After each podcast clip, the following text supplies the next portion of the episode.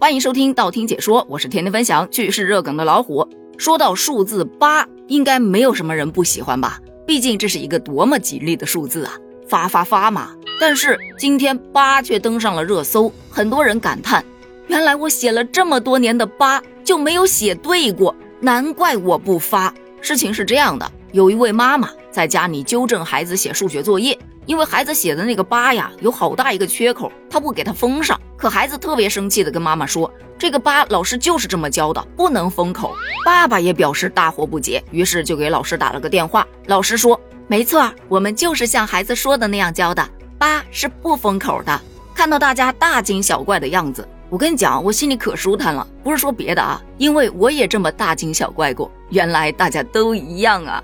我是在我家小宝上幼儿园的时候，他们老师教写数字八，说八虽然是一笔写成，但这个线呢是写到稍离起笔处时就要停下来，不能把它封上，而且方向还不能反，就应该是从左上半圆开始顺势向右下半圆扩展，然后再由左下半圆向右上半圆靠近，结束之后起点处是自然状态，不封口的。那因为我家孩子那个时候啊，他执笔能力比较差。所以我就跟他说：“八嘛，你要是不会写，你就画俩圆圈。”结果被老师给批了一顿，所以我印象特别的深刻。说句实在话，我们小学的时候，老师压根儿就没有要求过这八到底要不要封口的事儿，所以默认它就是一个封口状态呀，书写起来也挺舒服的呀。那为什么一定要不封口呢？看起来真的像网友说的，有点不伦不类的感觉。到网上去一查，就发现。原来呀，写八不封口，主要的原因就是为了让孩子能够拥有正确的书写习惯。是有很多老师在教育教学的过程中，发现孩子在书写数字八的时候，会画两个圆圈来代替，而不遵循正确的书写习惯，所以就干脆不封口，这样你就不会画两个圈了吧？看到这个解释的时候，我真的感觉有被针对到。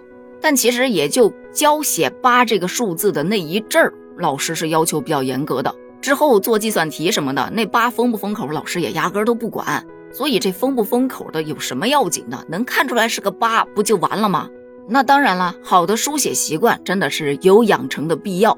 只不过这个书写习惯确实是需要与时俱进，很多的字啊，都跟我们那个时候的书写习惯好像不太一样。比方说一年级下册有一个夕阳的夕字，我儿子当时写这个字的时候啊，把那个一笔撇，二笔横撇，三笔点。点在了上面的那一个撇下面，我就觉得这个字怎么看怎么别扭，因为我一般写的时候都是撇、横撇、点，那个点呢是点在横撇的那个撇上，所以我就默默的帮他把那个点 挪下去了。第二天回来，孩子跟我讲说，老师要求他把这个字重新写三排，说他写错了。我一看没错啊，我就打电话给老师问，老师说这个点就是要写在上面那一撇下面的，而且不能跟横撇的那个撇挨着。我用手机键盘打了这个夕阳的夕字，我发现打出来的这个字体，它的这个点也是在下面的这个撇上的，这是不是说明我没有错呢？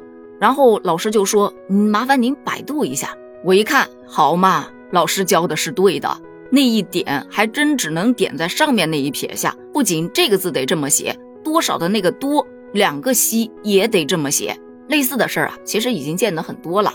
像之前我也做过一期节目，那是我家老大学写“火”这个字儿，先两边的点，然后中间写人。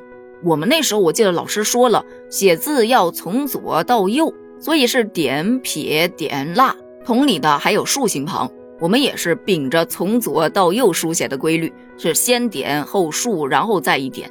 可现在都是先点点，后面写竖。还有万这个字，那时候老师教的。不能从左往右写，就得从上往下写，所以先写横，再写撇，最后写横折钩。但现在也不是了，现在是先横后横折钩，最后写那一撇。我现在不敢轻易教孩子去写字了，都得先上网查一查。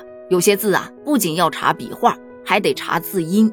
不说别的啊，就说说这个字，说话我们知道读说，游说我们知道读说，但是说服这个呢？以前明明读说服，但现在就变成了说服，搞得我最近录历史节目的时候就感觉，啊，一会儿说服谁，一会儿游说谁。明明很简单的一个字，我读起来就是感觉有点虚，生怕自己没拿准。同理的还有那个骑马的骑，最早的时候我记得我们老师教的是，它是个多音字，有的时候读作骑，对吧？一骑红尘妃子笑以及坐骑，但现在这个字只有一个读音了，就读作骑。不管你是坐骑还是铁骑，反正你只能骑。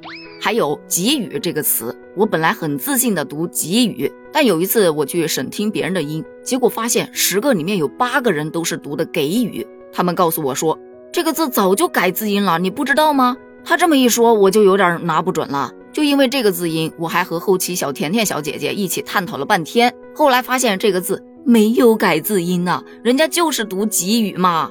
只能说现在很多字音改着改着吧，就改的人话都不会说了。应该不能说不会说，叫不敢说。后来被大家在评论区指正多了之后，我就发现，其实也没有什么不敢说的哈。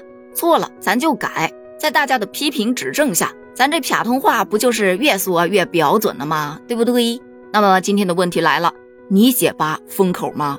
你还见过哪些字跟你以前写的不一样呢？欢迎在评论区发表你的观点哦，咱们评论区见，拜拜。